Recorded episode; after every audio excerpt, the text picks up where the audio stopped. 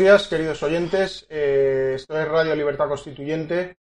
Eh, hoy es día 26 de junio del año 2017 y como todos los lunes nos acompañan a través de Skype eh, Vicente Ferrer desde Cartagena de Indias. Buenos días, Vicente. ¿Qué tal amigos? ¿Cómo estamos? Tenemos también a Gustavo Pareja desde Guayaquil. Buenos días, Gustavo. Hola, buenos días. Y también eh, conexión vía Skype tenemos a Mauricio Ramírez en México Distrito Federal. Buenos días, Mauricio. Hola, ¿qué tal, repúblicos? ¿Cómo están? Bien, y eh, pues cuando queráis eh, comenzáis mm, con el tema que, estábamos comentando fuera de, de, antena, si queréis, con el asunto del artículo del, que ha publicado el New York Times acerca de, del independentismo en Cataluña y de, todo ese proceso. Así que adelante cuando queráis. Sí, el artículo del New York Times eh, habla, eh, que fue hace dos días exactamente, eh, habla sobre que el mejor resultado, literalmente dice, para España sería permitir el referéndum y que en ese referéndum los catalanes rechacen la independencia, ¿no? Eso, eh, vamos a decir un poco unas cuantas frases geniales, ¿no? Luego veremos si, si bueno, eh, si tienen cierta entidad como para tomarlas en consideración intelectualmente, ¿no? Y habiéndolas expresado el New York Times. Luego, aparte de esta maravilla, tienen otra, como un gobierno central más capaz podría atajar el fervor, o sea, atajar el fervor de la independencia, dando a la región una mayor rentabilidad económica. Pero sabrán ellos de, qué, de qué hablan, de la rentabilidad económica, pero que eso lo vamos. Y España podría detener los impulsos si pudieran, eh, secesionistas, si pudieran su casa en orden y, por supuesto, dejando que el referéndum se haga.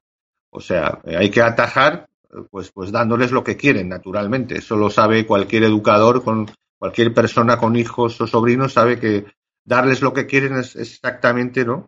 Y cualquier en definitiva, más o menos, el New York Times de pronto amanece con, con este eh, con, este editorial.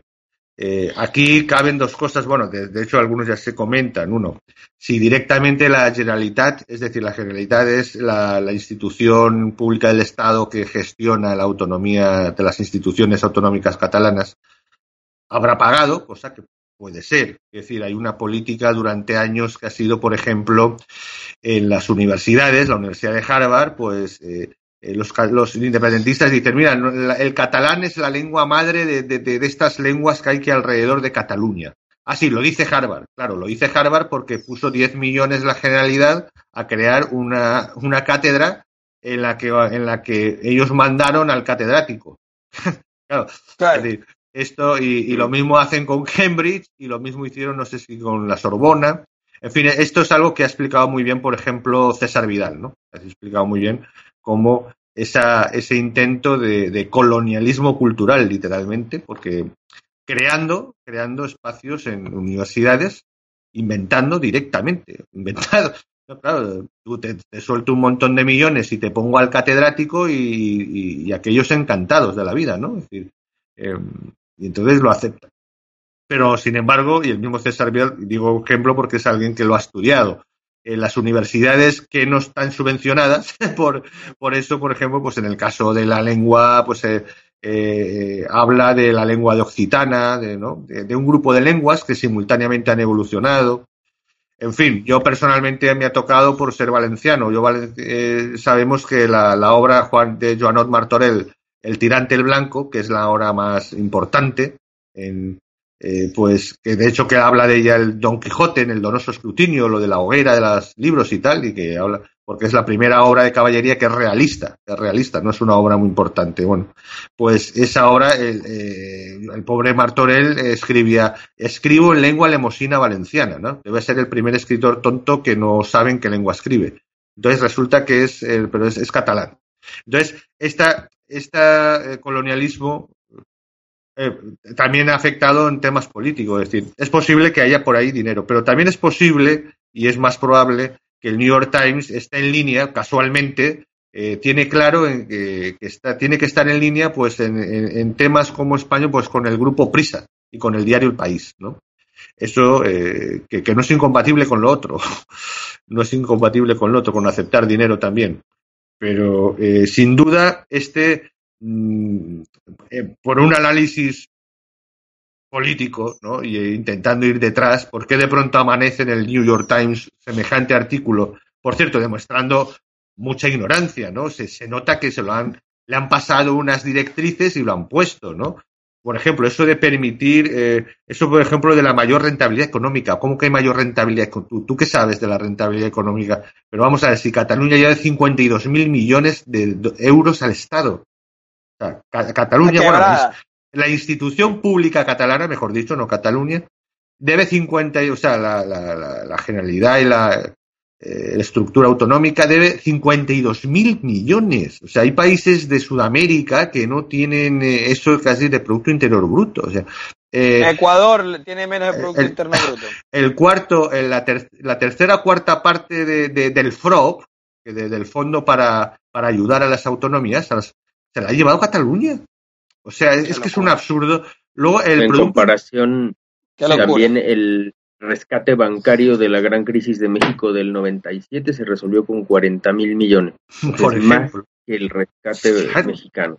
Y, y, por ejemplo, eh, siempre hablan del Producto Interior Bruto. Un momento, ¿qué Producto Interior Bruto? Esto es como lo de, la, nación- de el ser que hablábamos, ¿no? Ser catalano, madrileño. Vamos a ver, aquí hay un DNI, eh, lo que llamamos, eh, lo que llamáis en América, suelen llamarse la cédula de identificación. Sí, el DNI, sí. Es decir, vamos a ver, eh, en, en, términos jurídicos no existe la, eh, jurídicamente el, ser de un sitio prácticamente de otro, salvo de la nacionalidad. Eh, el Producto Interior Bruto de Cataluña, ¿qué, ¿a qué llamas Producto Interior Bruto de Cataluña? A todas las a todas las multinacionales que, que, tienen su sede en Barcelona porque es más bonita o porque tiene más proyección eh, hacia donde tienen sus intereses más cerca de Europa o por lo que sea, las combinaciones o porque incluso sean catalanas, ¿no? Por eso tiene más Producto Interior Bruto. ¿Tú crees que en serio que esas multinacionales eh, se van a quedar, bueno, es que ya han anunciado de hecho que no lo harían, se van a quedar en Cataluña si ocurre algo serio al respecto? Pues es que ya lo han anunciado, ya llevan meses. Automáticamente se van a Madrid o a Zaragoza o, a, Valencia. O sea, automática. O sea, es que es, que es un, un absurdo, una tontería de información tras otra, ¿no?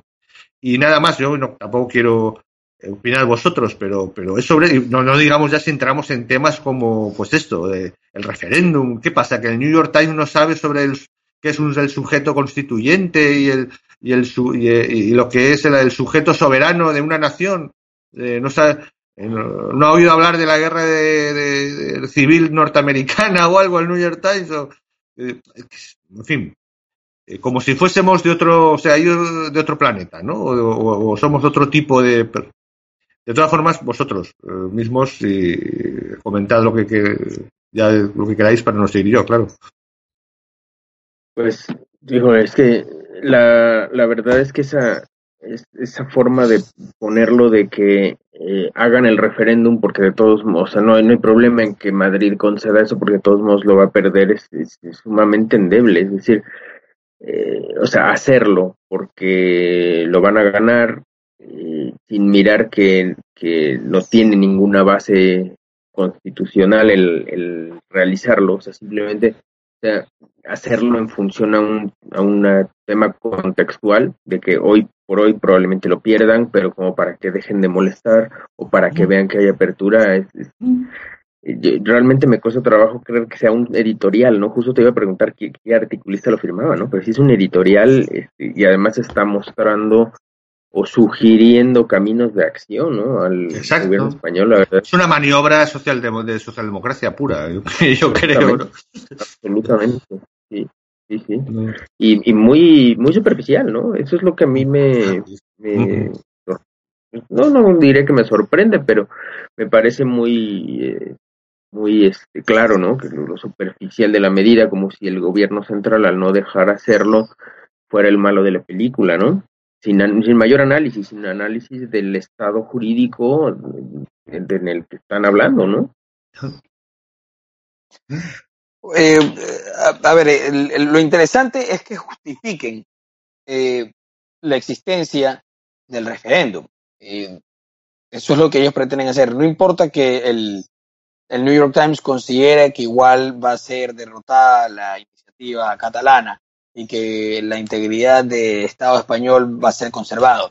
A ellos lo que les importa con este tipo de artículos es legitimar o justificar este tipo de referéndum o consultas al pueblo para hacer eh, popular la idea de que absolutamente todo lo que existe puede ser sujeto a determinación popular o algún tipo de juzgamiento popular. Entonces llegará el día en que incluso la tierra plana podrá ser sometida a discreción de los votantes o cualquier tipo de idea descabellada que involucre construcciones sociales, estructuras culturales, eh, el consenso sobre la ciencia, cualquier tipo de cosa va a estar eh, eh, sujeto a que la gente lo pueda votar, de que se aplique la patraña esa del derecho a decidir, ¿no? Porque de conformidad con todos los posmodernistas provenientes de la escuela de Frankfurt, no hay nada más correcto, justo y democrático que lo que es directo y deliberativo, que es la famosa democracia deliberativa o democracia directa, ¿no? Que absolutamente todo se puede decir, incluso si el sol sale o no sale.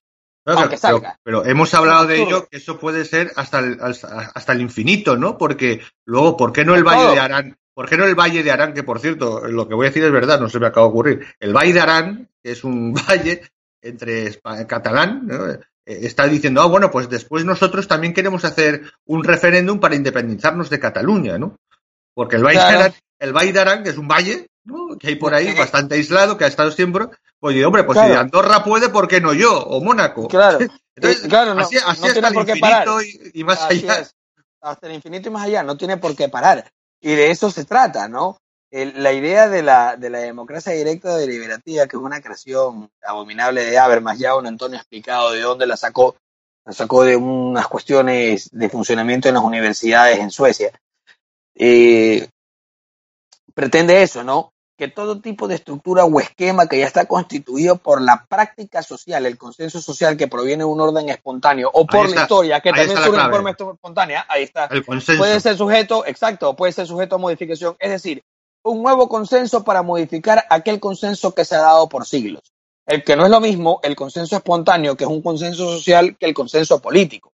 El consenso político necesita de acto voluntario, es decir, jurídico. en cambio, el consenso social es por la práctica espontánea. O sea, cualquier cosa, mientras que esté eh, controlado por el establecimiento, sea consensuado por el establecimiento y por lo que... Entonces, todo, todo es posible. Tú, tú Tú ves a papá claro, y, todo es posible. tú planteas lo que sea, ¿no? Mientras esté dentro del consenso, haya un consenso y que, por supuesto, respetando el establecimiento, va, oye, pues cualquier cosa. Ya claro. está.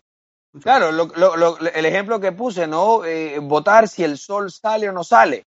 Y el sol sale todos los días, pero la gente podrá decir porque le dio la gana ese día o se drogaron o lo que sea, que el sol no sale. Y si el sol no sale, bueno, el pueblo decidió que el sol no sale, entonces el sol no sale, aunque salga todos los días. Es una locura. Es una locura. Quieren vivir entre, el, entre la la mentira, etcétera, con tal de que hay una legitimidad porque una mayoría se lo impone a otra. Y, y, es una locura que, digamos, lo que, lo que hay en, en eh, actualmente, ¿no? La fuerza que tiene viene de una tradición. Entonces, cuando se, cuando se ignora que la tradición es la que ha formado el, estado actual de cosas. Puedes decidir cualquier cosa, pero no va a tener la fuerza que tiene la inercia de, de, lo que hay, ¿no? Entonces es, un grave, es un grave desconocimiento en el argumento, ¿no? Total. total. más o menos lo están diciendo ya. O sea, para que los empresarios y las mismas asociaciones y cámaras de comercio empresarios de empresarios en Cataluña ya han dicho, bueno, la, la broma y, la, y, la, y el jueguecito hasta aquí eh, ha estado bien, es divertido, pero ya se acabó. Es decir, ¿cómo, ¿cómo vas a cortar? ¿Cómo vas a cortar, pues lo que hemos dicho, las multinacionales españolas? Que, que lo único que saben es que son españolas y con esa seguridad jurídica o nacional e internacional y con las relaciones que tienen en España, pues pueden estar por ahí. Eh, no olvidemos, España es la octava el, todavía el octavo país con más multinacionales del mundo, eh, por ejemplo. O, no solamente multinacionales, empresas, de cualquier tipo de empresas. Toda la infraestructura que está creada, todas las, las vías, los aves, ¿A dónde van los aves? ¿Van a las nubes?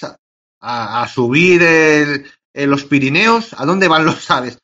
Van a las ciudades españolas. Es decir, el, el 70% de todo lo que se produce dentro de, los límites del territorio que de las provincias de Cataluña, eh, los consumidores son eh, están fuera de los, límites en, el resto de ciudades españolas. Es que es, que es de verdad. Pero bueno, eso sería entrar un poco en lo que hablábamos el otro día, en, sí el tema de, de, la nación, etcétera, etcétera, ¿no? Pero ah, la cuestión es eso, el, New York Times. Me gustaría que opinarais sobre la intención del New York Times, ¿no? Es decir, si realmente esto parece que tiene algo que yo no creo, algo que ver con la política estadounidense, ¿no? O, simplemente ha, sido una especie de, de mensaje eh, eh, en, cohabitación, pues, de, pues en este caso del diario El País o el grupo Prisa, posiblemente mandado a que a que ayuden en esta línea. No sé qué tanta influencia puede tener el grupo Prisa y el país en que el New York Times les colabore de esa forma, pero eh, la oportunidad que tiene el New York Times de poder eh, de poder legitimar todo este tipo de iniciativas que se disfrazan de populares o se disfrazan de mayoritarias o se disfrazan de pseudodemocráticas es algo totalmente beneficioso para la para, para su política de la progresía, ¿no? Para su proyecto de la progresía. Ah, bueno. Entonces encaja perfectamente con su, con su guion. Y se dio el momento porque ya, eh, ¿hace cuánto tiempo fue cuando Guardiola eh, promocionó el tema del, dos semanas, el, referéndum, por ahí. Entonces los tiempos coinciden y eh, seguramente lo vieron como beneficioso para poder promover la agenda, ¿no? Porque Cataluña no es lo único. Ellos quisieran que la progresía y todo lo que involucra la progresía puede ser decidible a futuro. Entonces, esta es una de las banderas, ¿no? Mediante las cuales se eh, enarbola el proyecto pues político de ellos. Lo veo más así. Lo veo más así. No, no, porque no veo tanta influencia directa. Eh, no veo cómo sea tan posible que el grupo español, eh, Prisa o el país. No, no hablo por poder por un poder empresarial directo, que seguro que no, sino por, por, ese juego de alianzas entre claro que todos los elementos socialdemocracia internacional, ¿no? Y que eso sin duda, Unión Europea, Unión Europea y, Nueva York, ¿no? Y parte de la, la, progresía, sobre todo en torno al Partido Demócrata, ¿no? Sí, eso sin duda. Eso sin duda. lo malo es que en esta, en este pensamiento, en este, en este lanzamiento eh, desde, desgraciadamente en Europa, por ejemplo, se ha tolerado que afortunadamente España, menos mal que ha mantenido una actitud de, coherente, una internacional con, el, por ejemplo, Kosovo. Kosovo es una provincia que, que, tiene, en este momento, eh, está independiente de facto, pero no está reconocida, simplemente, o sea, lo único, simplemente porque hubo una emigración albanesa creo que incluso hace poco, no muchos años, después de la Segunda Guerra Mundial, y había una mayoría. Había una, había una mayoría de población albanesa de Así eh, es. Eh, en, territorio serbio. Nada, más. es como si coges tú, no sé, una zona eh, que haya ha habido una migración en Castellón, por ejemplo, en, la región valenciana, hay una zona en que ha habido una masiva, se han juntado ahí por alguna razón o por la migración rumana los rumanos en España, pues mayoritariamente se han juntado en Castellón. Entonces ese va a ser la nueva y en un momento dado va a ir oye, pues vamos a independizar, ¿no? La Rumania hispano-rumana, Estado hispano... Oiga, pero esto... esto pero que, Hay que hacer un referéndum. Hay que hacer un referéndum. Si queréis, si Mauricio, si comentar, comentamos algo para pasar a otra cosa o comentar alguna cosa. Para cerrar esto. Mm, no, bueno, este, yo iba a cambiar de tema hacia lo de la OEA, pero no sé si quieran hacer una pausa o seguimos así. De acuerdo, pues si os parece hacemos una pequeña pausa y ahora mismo volvemos. Hasta ahora, amigos.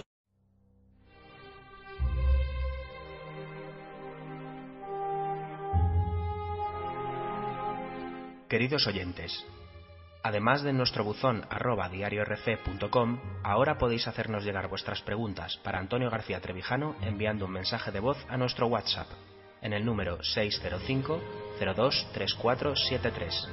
Repetimos, 605 02 3473. Es importante que seáis breves y concisos para poder atender todas vuestras preguntas. Utilizad esta vía solo para mensajes de audio, puesto que ni texto ni vídeos serán atendidos. Hola amigos, ya estamos de vuelta. Eh, tiene la palabra Mauricio Ramírez. Adelante, cuando quieras.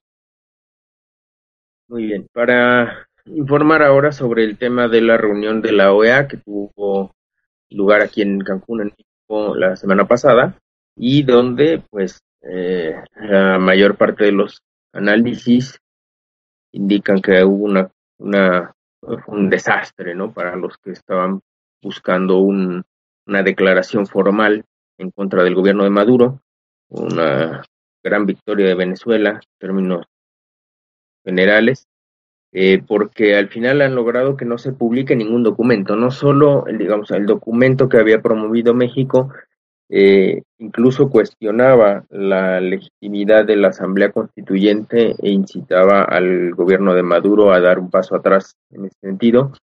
Ah, estaban los presos políticos y estaba, desde luego, el calendario electoral en la propuesta original.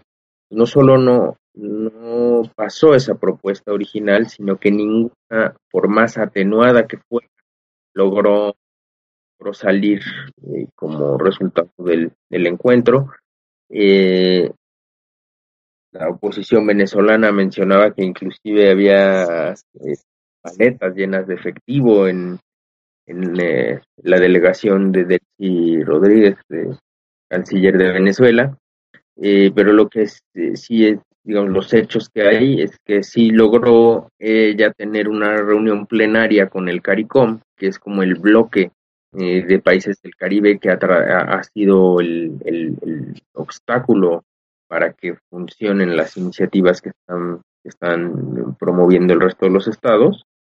Eh, cosa que México no, nunca pudo tenerlos a todos en la misma mesa para, para poder eh, presionar o negociar.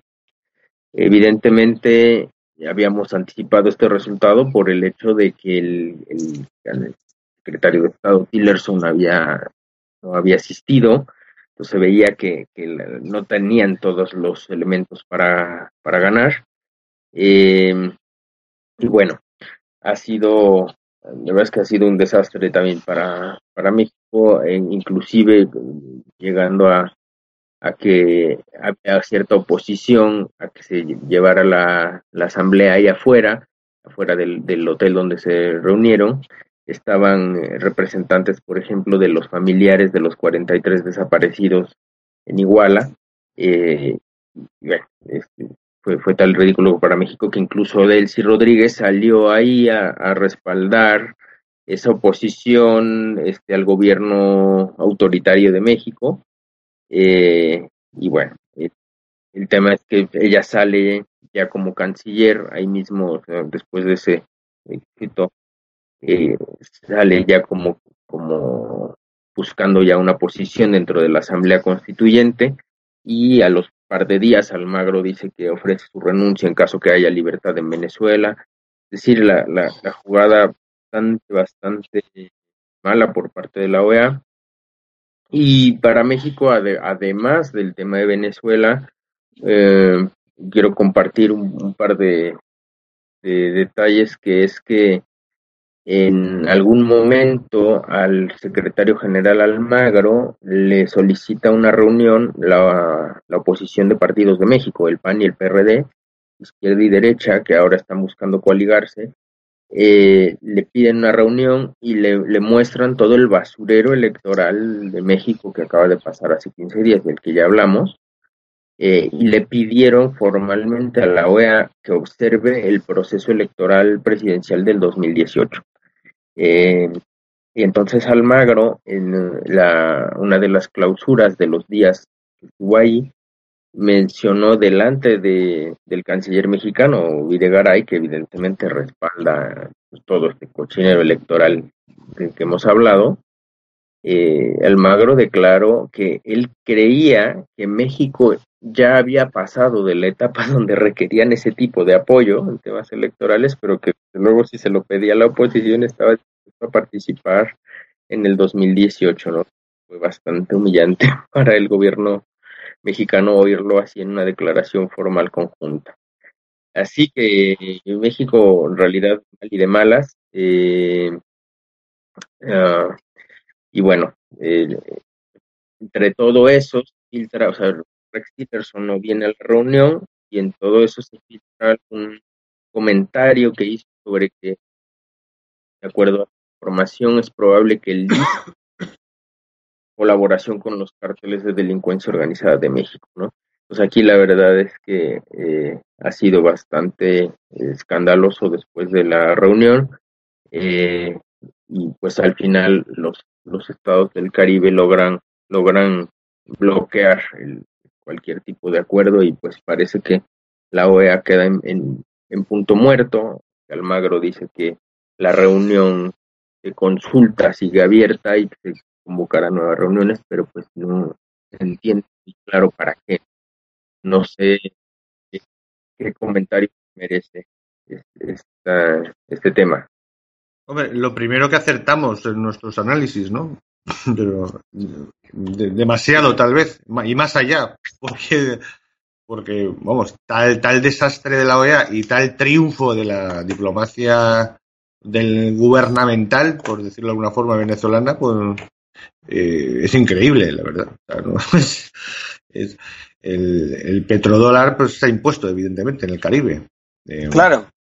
Y bueno. ese, ese era un poco el punto que el punto con el cual México salió a defenderse un poco diciendo que, claro, el, el, era el 90%, superior al 90% de población y superior al 90% del PIB, había condenado a Venezuela, solo que había estados chiquitos de menos del 1% que lo habían bloqueado, pero que claramente el 90, digamos como diciendo, el 90% de la población americana y el 90% de la economía americana expresó en esos 20 votos fueron suficientes eh, para llegar a los 23 necesarios.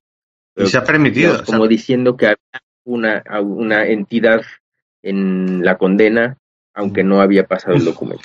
Se ha permitido a Maduro incluso pedir que, dimita a Almagro, ¿no? Y Almagro ha salido todo digno diciendo que él, él dimite inmediatamente cuando, por supuesto, se convocan elecciones las, las malditas elecciones. Así es. Eso sí, con muchísimos eh, observadores internacionales, que no sé, que, no sé si alguna vez ha habido alguna elección en que sirvieran de algo los observadores internacionales, ¿no? Porque yo no sé si habéis estado en mesas electorales, yo a mí me ha tocado un par de veces en España cuando y, y, bueno, si no estás ahí, eh, no sé qué vas a observar. O sea, si estás ahí, sí. pero si no estás en la mesa, no sirve. Si no estás ah, en la mesa no sirve. Ah, nadie se pega, vale, hasta la, siguiente colegio, no sé, qué pintan los qué hacen los observadores eh, internacionales. Ya lo, comentaremos más adelante que veamos el, tema de la postelección en México, que también lo, traigo ahí para compartir, pero sí, efectivamente, este, la, el comunicado de Almagro creo que era un poquito más amplio, no solo pedía más, más, pero sí pedía, bueno, liberación de los presos, la asamblea constituyente no, sí, y que la asamblea constituyente se postergara, ¿no?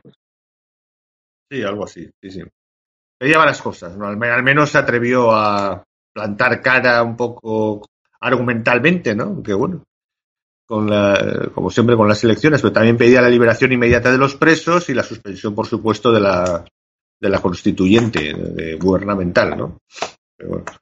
Esos son, esos son los dos puntos que la propuesta de CARICOM, la propuesta bloque, eh, con la cual lo, este, triunfó Venezuela, no tenía, ¿no? O sea, como que no, no, al parecer para CARICOM no hay presos políticos, entonces no hay nadie a quien liberar, y no me hacía ninguna mención a la Asamblea, que es es la es el, el, punto de quiebre que está en la mira porque esa tiene fecha, tiene fecha el 30 de julio, entonces eh, eh, la que ha incrementado la presión sobre la OEA porque si quiere actuar tiene que actuar antes, ¿no? Este, actuar después va a ser mucho más complicado.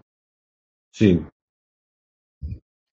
Bueno, el, el tema de CARICOM eh, era de esperarse. Ellos viven de Venezuela, ¿no? Ellos, ellos tienen petróleo subsidiado de Venezuela.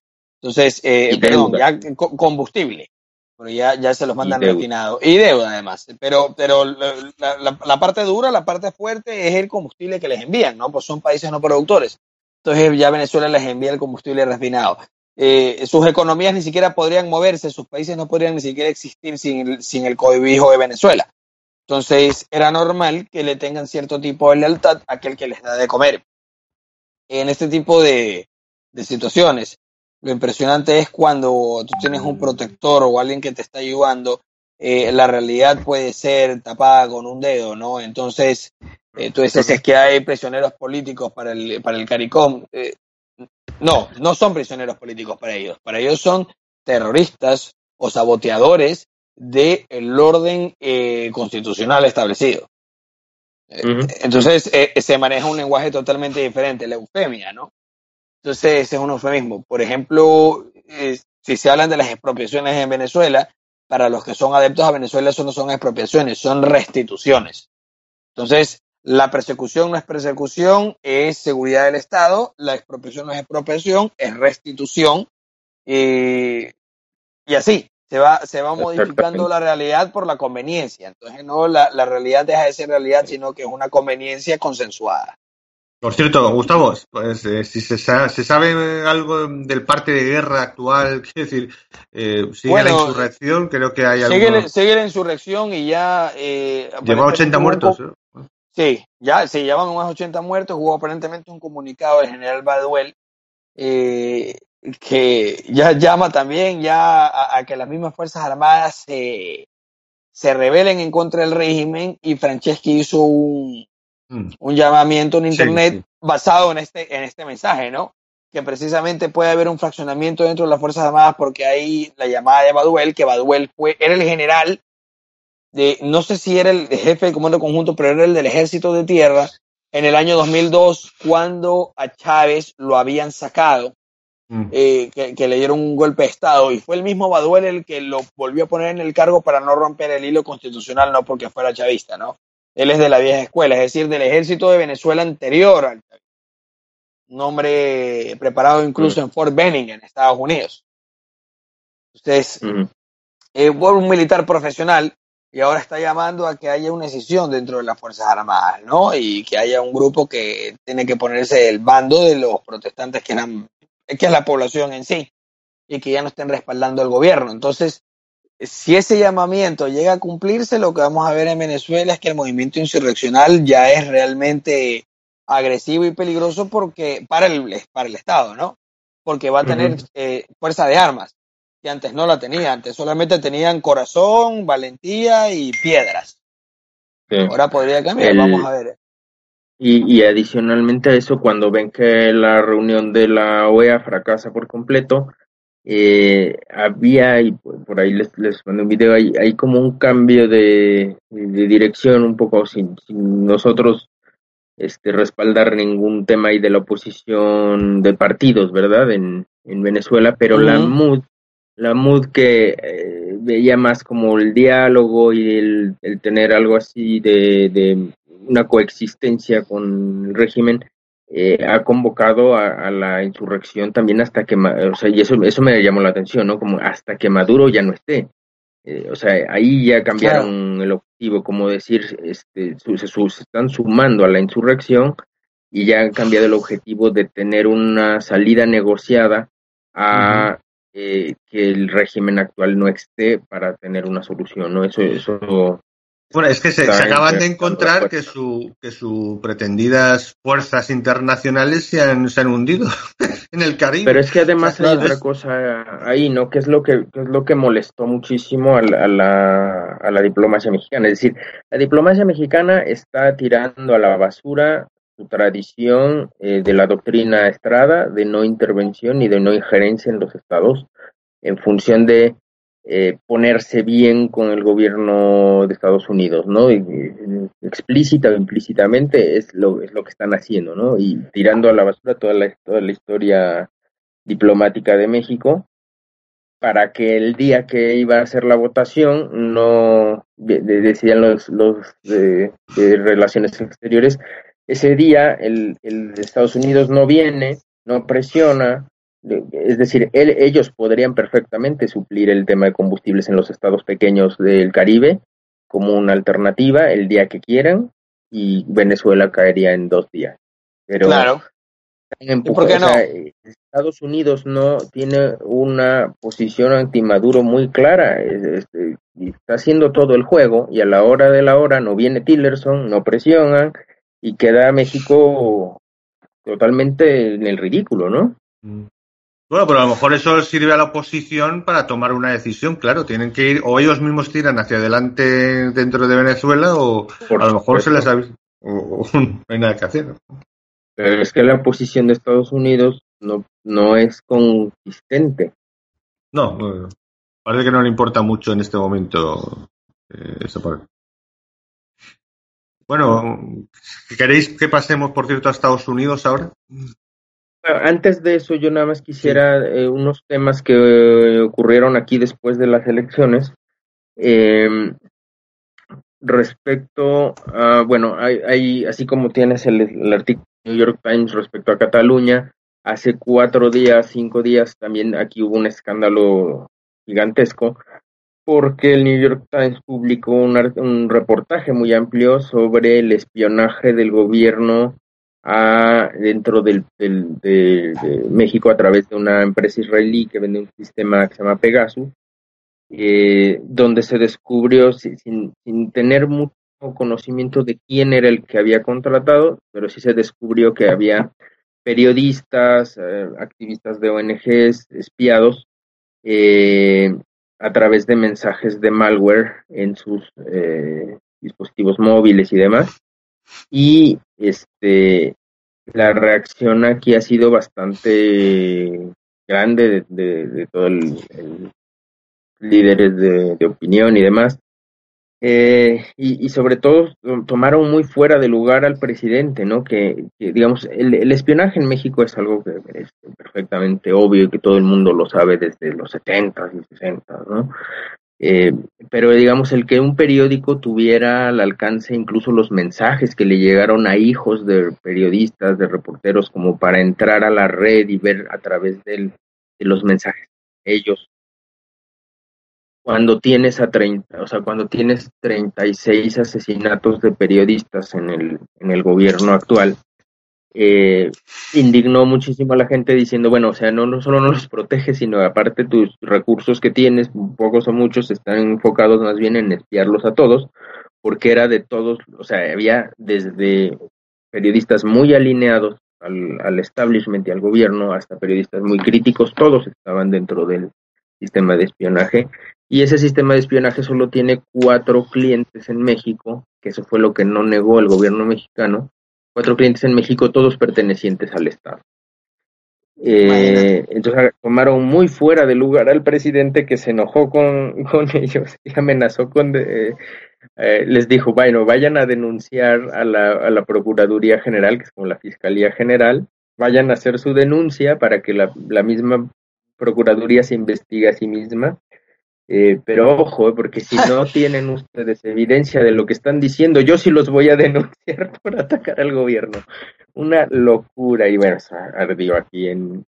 Vamos, el presidente tenía una, una eh, aprobación del 15%, yo creo que probablemente a finales del, del verano estará en una cifra, ¿no? La aprobación del 9 o del 8, después de esos comentarios. Y, y bueno, también que después del desastre electoral eh, y de las elecciones tan, tan, eh, fraudulentas que hubo aquí, eh, a mí sí me eh, atención como aparte de, de, de, en México a promover el abstencionismo, no hay ninguna figura pública que esté yendo por, por ese camino, ¿no? es decir, para ellos Basta con saber que la cosa, la lucha es inequitativa de un principio, participar en la lucha, salir mal en la lucha, decir que los, árbitros electorales no son imparciales, eh, la misma esperanza para el siguiente periodo, ¿no? Algo que se ve bastante absurdo de inicio eh, y, y, digamos, es, es tan políticamente incorrecto promover la abstención que verdaderamente es, es un, fuera de lo que pudiéramos, ¿verdad? Desde esta plataforma decir, no hay nadie que esté yendo por ahí, hay trabajo aquí, como viendo que pues si realmente eso es lo que piensas, si realmente saben desde el principio que el árbitro no va a ser parcial, el mejor camino es no participar de ninguna manera. Eh, y no solo es eso, ¿no? Es una, es una base para un trabajo político posterior, pero al menos no, la no participación es parte de mantenerse independiente a un sistema tan, tan, este, pues, tan fraudulento, ¿no? Este, lo que ahora, después de los conflictos postelectorales, lo que, lo que buscan ahora los institutos de los estados es cuanto antes declarar ganador a alguien para que sea un hecho jurídico el que tiene la constancia de mayoría y solamente el tribunal lo pueda rebatir. El tribunal mexicano, aparte de que pocas veces llega a un momento de anular una elección, ha emitido sentencias que eh, al ser ya del tribunal superior son, eh, son inatacables, pero también parecen inacatables, ¿no? Decía uno de los de los comentaristas aquí, porque, eh, por ejemplo, en la elección de Calderón, el tribunal dijo que efectivamente habían documentado las irregularidades en la, en la campaña, em, pero que éstas no habían alterado el resultado. Imagínate eso puesto en una sentencia, o sea, que documentaron que sí habían existido, eh, llámale exceso de gastos de campaña, malas prácticas, eh, compra de votos, etcétera, pero que por alguna razón que solo el tribunal conoce, eso no afectó al resultado de la campaña. Entonces, como el tribunal tiene la tradición de hacer este tipo de sentencias, los institutos tratan de pasarle cuanto antes el tema al tribunal. Saben que ahí no va a pasar nada, que aún cuando se documenten las, irregularidades, el tribunal no va a echar atención. Entonces, digamos, participar, promover la participación en un juego que, digamos, están muy tontos los comentaristas que están en eso si no les pagan, ¿no? Porque si realmente están convencidos, son verdaderamente ingenuos. Y bueno, así ha estado la, la situación aquí entre espionaje y limpiar el, el cochinero electoral. Eh, eso es lo último que, que tenemos por aquí, aparte de la derrota en la OEA. Mauricio, pero ¿tú crees que el, y, y, pido que sea un poco breve porque para pasar a otros temas. ¿Tú crees que la, la prensa eh, progre estadounidense puede tratar de estar dando un capote o tratar de dar cierta ayuda o meter la zancadilla a, a Peña Nieto, bueno, al PRI, para que a lo mejor López Obrador tenga oportunidad. ¿Podría ser eso? ¿Qué, qué ganaría con eso? Tal vez tener a, Trump ponerle un enemigo total debajo de, del Río Grande. No sé, no es que no se me ocurre. Eh, pues mira, el, el tema, lo que, lo que Estados Unidos quiere en México es estabilidad económica a cualquier precio. Entonces, cuando, digamos, esta sentencia que mencionó cuando ganó Calderón, porque, digamos, cuando gana Calderón, eh, se realmente se logró documentar que en realidad había ganado López Obrador, pero es en el interés de todos y de Estados Unidos también, cuando estaba Bush todavía, eh, está en el interés de Estados Unidos que no que no haya una ruptura de la de la economía neoliberal, y eso es lo más importante. Por eso la alternancia la permiten mientras haya un consenso de que la parte económica no se va a tocar y por eso pudo ganar el PAN y por eso gana el PRI. Eh, y la verdad es que si ellos pudieran ser bipartidistas o el PRD, eh, la, izquierda se sumara a, participar como el PSOE, ¿no? que, que participe en una economía de mercado, eh, no tendría ningún problema en, dejarle llegar al poder. El problema era que López Obrador, con una postura tan cercana a Venezuela, cuando Venezuela todavía mostraba signos de viabilidad en el 2006, era impensable. entonces se utilizaron todas las, todas las marrullerías eh, juntas, por, propiciadas y toleradas por Estados Unidos para, que, no llegue. El 2018 la situación está un poco diferente porque ah, López Obrador ha tenido más acercamiento con empresarios porque Venezuela ya no existe como, como entidad o ah, entidad política. Eh, pero también está el peligro de que si Venezuela, que es el, el, em, el salvavidas de Cuba, digamos, Cuba probablemente esté buscando otro y que ese otro puede ser López Obrador, ¿no? Entonces, ese es el riesgo. Mientras haya consenso sobre economía neoliberal, eh, republicanos o demócratas van a apoyar a que llegue, o sea, que el sistema de partidos en México florezca, ¿no? Em, y, y, la postura de Morena es bastante ambigua al respecto, o sea, ni, ni, ni, quiere tocar mucho el tema de Venezuela, ni quiere tocar mucho el, eh, digamos, son de, de, de, de, fachada son muy antineoliberales, ¿no? Pero luego, no sé, llegan y lo único que hacen es este, medias de derecha, ¿no? Segundos pisos de vialidades, cosas así, ¿no? Entonces, pero es muy ambiguo lo que dice Morena y ese es el peligro que, le ven, ¿no? Que mientras no se defina, no saben si, si puede ser un antineoliberal, ¿no? Ok, pues eh, antes de... Mm, ¿Cuántos minutos llevamos, Miguel?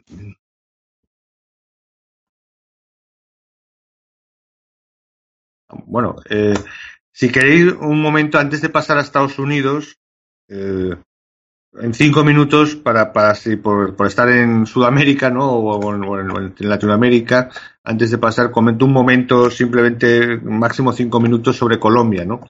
Eh, Colombia, más que nada porque, eh, bueno, eh, se han detenido hoy, detenían al noveno sospechoso del atentado al centro comercial, ¿no? Eh, que se ha tenido durante días y días como ha habido un atentado, ¿no? Normalmente cuando hay un atentado, pues a los cinco minutos o a la hora, pues están, bueno, se sospecha que es este grupo o aquel otro o algo. Bueno, pues durante días, pues parece ser que eh, ha habido un atentado, parece ser que hay sospechosos, o sea, una cosa muy, muy graciosa.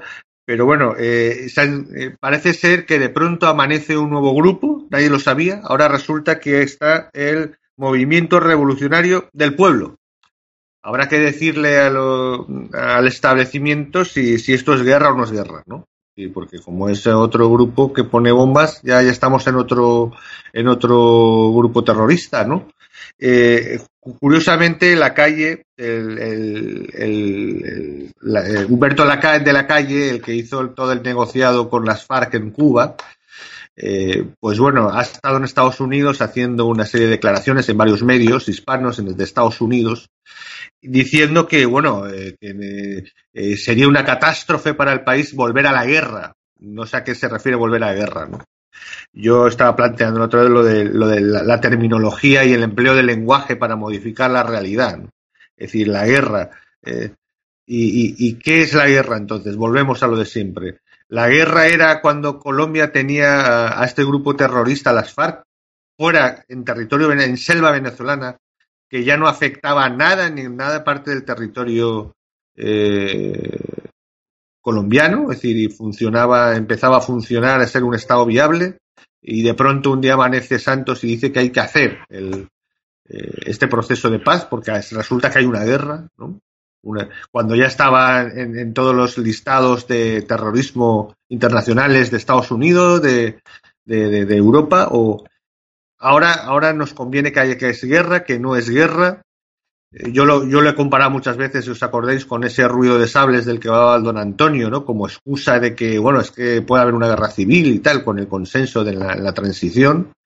Y esto ha sido la excusa para un avance más de la socialdemocracia hacia un sistema de partidos y hacia una eh, macroestatalización ¿no? de Colombia. Pero, en fin, eh, estamos en esas. ¿no?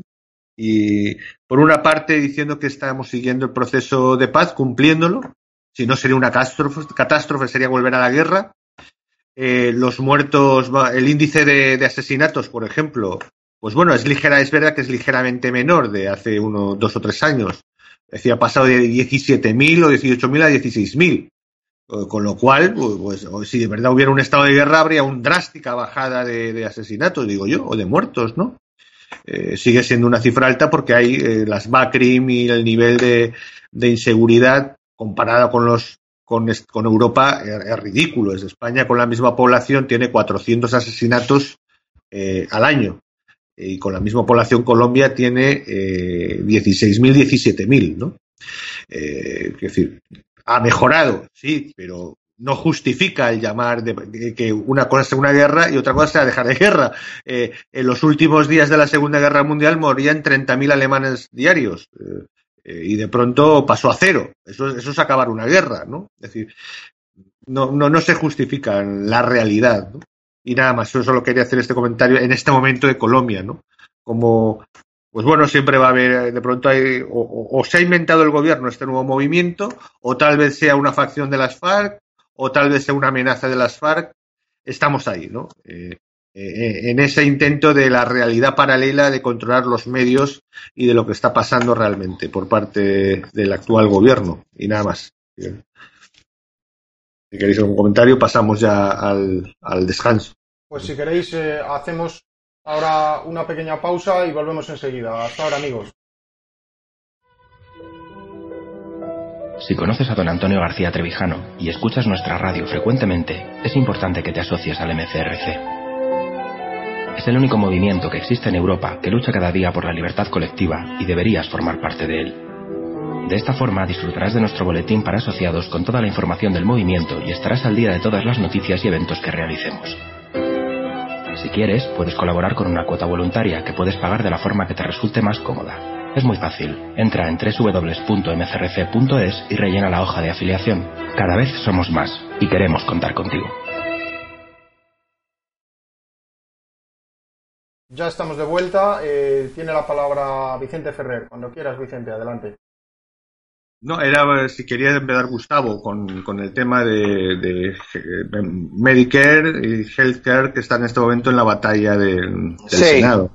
Sí, está en la batalla del Senado, que ya, ya, ya había pasado. Es, es, acerca de la nueva ley que tiraría abajo el Obamacare, eh, que ya pasó el filtro de la Cámara de Representantes, ahora se está decidiendo en el Senado.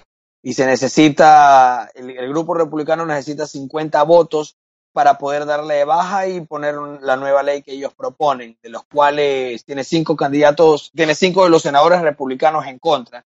Y necesita, ¿cuántos votos? 50 votos es que necesita Donald Trump. 50, sí. 50, son, 52 republicanos, 50 rebeldes, tiene 46, 3 necesita. Claro, tiene 5 en contra. O sea, 5 que aún no están, que aún no están alineados y necesita 50 de los 52. Eh, bueno, el, el, tema es que la solución, como les estaba comentando en, en, el corte, la solución para el tema del Obamacare no es necesariamente la solución propuesta actualmente por los republicanos, sino más bien eliminar todo tipo de eh, seguro mandatorio en los Estados Unidos. Porque, ¿qué es el Obamacare? El Obamacare es realmente dos cosas específicas. Seguros mandatorios para los empleadores que tienen que asegurar de forma obligatoria a todos sus empleados con eh, eh, cierto tipo de riesgos que el Estado determina en una ingeniería que han hecho que tienen que ser cubiertos. Riesgos que a veces son innecesarios y lo que están haciendo es aumentar los costos y las primas. Eso en primer lugar. Y en segundo lugar, hay un, lo que se llama un wealth transfer, que es algo que utilizan los americanos en el, en el, en el mundo jurídico, muy común. Es transferencia de riqueza, es decir, subsidios cruzados eh, que ciertos contribuyentes más jóvenes estén cruzando subsidios a otros que no están contribuyendo y son productivos, que usualmente son mayores, para poder solventar los gastos del Obamacare. ¿no? Eso es lo que ha generado que en el, en, el paso de cuatro o cinco años desde que tiene vigencia el Obamacare, las primas se han disparado de una manera que son alarmantes, en algunos casos hasta el 100%. Es una locura los precios. Eh, y, y, ni qué decir de cuánto ha subido los costos o los precios de la asistencia médica en Estados Unidos. ¿Por qué? Porque como ahora las personas tienen ese seguro, los centros hospitalarios, doctores, etcétera, cobran lo que sea, la factura aguanta todo porque la aseguradora, con unos fondos enormes que tienen, pueden pagarlo. Entonces, ha pasado precisamente que lo que hay es un cártel de aseguradoras con un cártel de médicos que se benefician de las primas bestialmente gigantes que están poniendo, ¿no? Entonces cobran precios que no son de mercado porque está totalmente cerrado eh, el acuerdo entre las aseguradoras con los proveedores de medicina. Si ustedes quieren continuar, adelante. Y con las farmacéuticas, ¿no? Es decir, ah, ahí se cierra, se cierra todo, porque inclusive los y tú lo puedes ver en, si, tienen seguro privado siempre los precios de los medicamentos en los hospitales son como triple tres veces el del mercado porque el eh, porque tienen obviamente uno es por lógica de mercado que tienen tienen al paciente cautivo ahí pero también porque el paciente está respaldado en el seguro. Entonces es una estrategia hiperinflacionaria de, de, una locura. Lo, lo es, lo este, es y que cuando aparte amarra con el tema de que eh, es obligatorio, ¿no? Este, que es como, eh, yo creo, eh, quisieron hacer como un, estado del bienestar, digamos, pero, pero en, en, los países, este, está ligado a una entidad de tipo gubernamental, que es, en, por ejemplo, en Inglaterra el National Health Service o en México el Instituto Mexicano del Seguro Social, digamos que ellos tienen que lidiar con ese balance y por lo tanto como ellos son dueños del, del riesgo y de la solución, limitan mucho sus gastos, ¿no? Pero cuando tienes fondos abiertos porque estás en la parte privada y es obligatorio a los patrones el poder, eh, el asegurar a todo el mundo ahí, eh, estás hablando de, de, una cosa que se sale por completo de control y que empieza a subir y subir y subir, como tú dices, tanto los precios de los insumos y de los, de los insumos profesionales de los médicos como las primas, ¿no? O sea, eso no hay, no, no, no parece haber una contra eh, fuerza que lo, que lo detenga, ¿no? En ese irse hacia arriba, ¿no? Entonces están haciendo eh, pues que, que, que, haciendo mucho más caro el empleo, ¿no? Que creo que también por ahí va la el, el corte que quiere hacer Trump, ¿no? Pero por supuesto. El empleo formal se está encareciendo muchísimo. Y el, la, esa, esa propuesta no, no se incluía sobre los préstamos, la idea de los, de los pequeños créditos, de los microcréditos para los... Eh, no sé si se está negociando en este momento o estaba incluida ya en la propuesta de, del Partido Republicano, los microcréditos para las, para las aseguradoras, para los seguros. Eso todavía no, no sé si está negociando en este momento. Y tal vez podría ser clave para los últimos votos republicanos.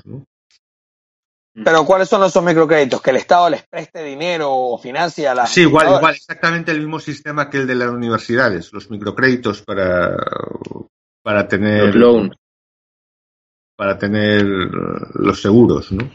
Ah, ya, es decir, que el Estado subsidia a aquellos que se van a afiliar a los seguros para que lo cubran. Sí, algo, algo así, ¿no? Algo así, creo que era.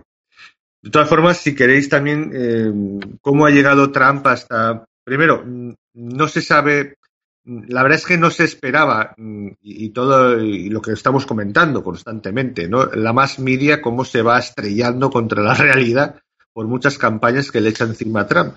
De entrada, que, que se esté discutiendo el healthcare, eh, es decir, la, la, la, sustitución del Obamacare, ya en el Senado, en el último tramo, o sea, en, el jueves podría ocurrir, ya es algo que ni, ni se pensaban que podía llegar a eso, ¿no? De hecho, eh, el mismo presidente, y eso lo están diciendo muchos medios, el, expresidente Obama ha roto el, el consenso hasta ahora la, que, que, un expresidente entrara eh, frontalmente en una lucha política. Eso no había ocurrido nunca desde, desde George Washington. Es decir, y ha entrado porque, porque ve que, que, que, es verdad que es posible que su, lo poco de su legado, el Obamacare. Lo único lo pueda caer en cualquier puede caer en cualquier momento no y, y está en una en una seria eh, en un serio trance o crisis personal eh, Obama. A eso añadimos que estos últimos días eh, Trump viene es decir después de una campaña brutal en la que los medios cada día tiene eh, tiene menos o sea menos porcentaje de apoyo cada día menos no es decir yo creo que dentro de poco tendrán que empezar con los números negativos porque se les, va, a acabar, se les va a acabar. En contra. El, ¿Cuánto tiene en contra? ¿Cuánto tiene en contra? Entonces, resulta que eh, mientras toda esta campaña funciona, eh, lo que creía que iban a ser el Waterloo o, ya eh, la batalla, el Stalingrado de Trump, ¿no? El comienzo de, del retroceso, eh, eh que, que, han sido las, las elecciones del, del sexto candidato de, Georgia, creo que es, pues han habido tres elecciones de circunscripciones. Hendel, que era la candidata republicana para, para Georgia, eh, el, sexto distrito, exactamente. Pues bueno, eso lo tomaron como eh, esto va a ser el Álamo, eh, esto va a ser el, Aquino y, y, además con buen resultado.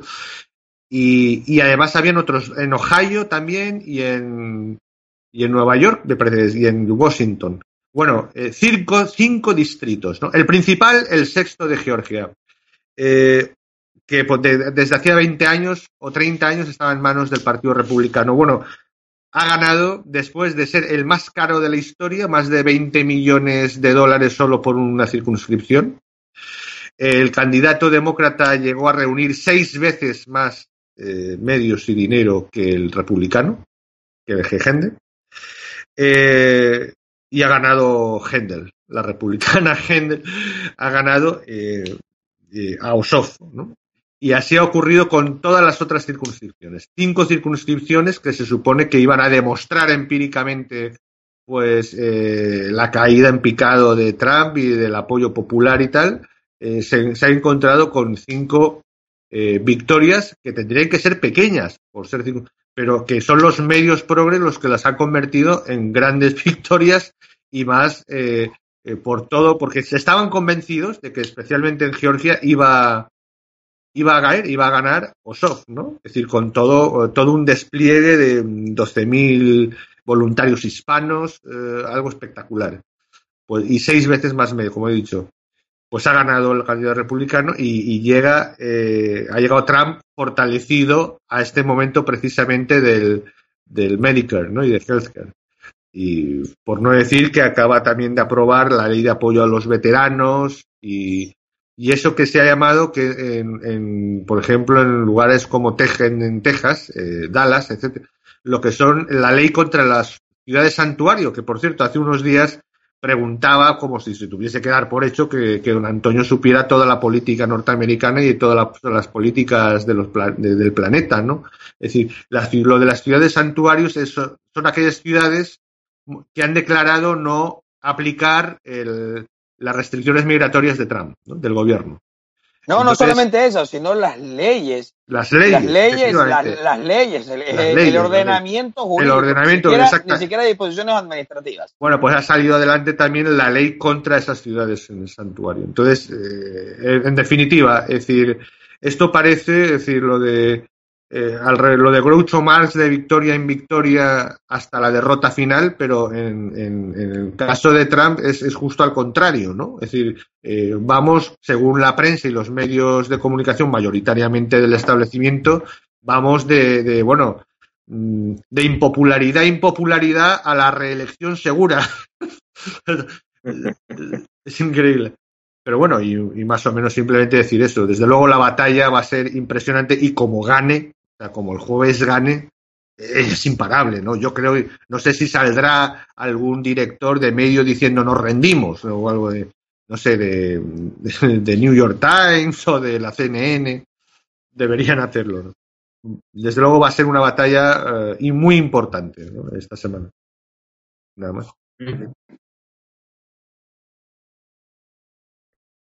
Muy bien, pues. Ahí el, el... Ah, perdón. Sí, yo nada más quería comentar que en la, elección del Congreso el, el, Liberty Caucus había estado muy reticente porque eran algunos de ellos venían de circunscripciones donde habían ganado muy marginalmente, entonces sabían que dentro de su electorado base había mucha gente que respaldaba el, el Obamacare, entonces por eso te preguntaba yo fuera del aire cómo se está moviendo el Liberty Caucus en el Senado, ¿no? Si es el mismo obstáculo que tienen o estos cinco ¿cuál crees que sea la, fuente de oposición a la nueva política de, Trump? Pues sinceramente lo, lo, que he recogido, lo que he visto en los medios son lo, de los 13 senadores que se han reunido en secreto con, con Mitch McCord eh, para una negociación en secreto. Luego veremos eh, en qué dirección va esa negociación. Si a lo mejor lo que comentábamos de, de, que se añade esos microcréditos o de, o, de menos o de, o de menos presencia del Estado. Eso exactamente no estoy seguro de la, de la inscripción, ¿no? de, la, alineación de los 13. Eh, esto puede ser un misterio hasta el último momento. Claro, claro. Muy bien, creo que hasta ahí el programa de hoy ha sido suficiente. Muy bien, queridos oyentes, pues eh, nada, nos despedimos agradeciendo la colaboración a, Vicente Ferrer, a, a Pareja y a, y a Mauricio Gracias. Así que nada, hasta, hasta luego. el programa siguiente. Un saludo a todos.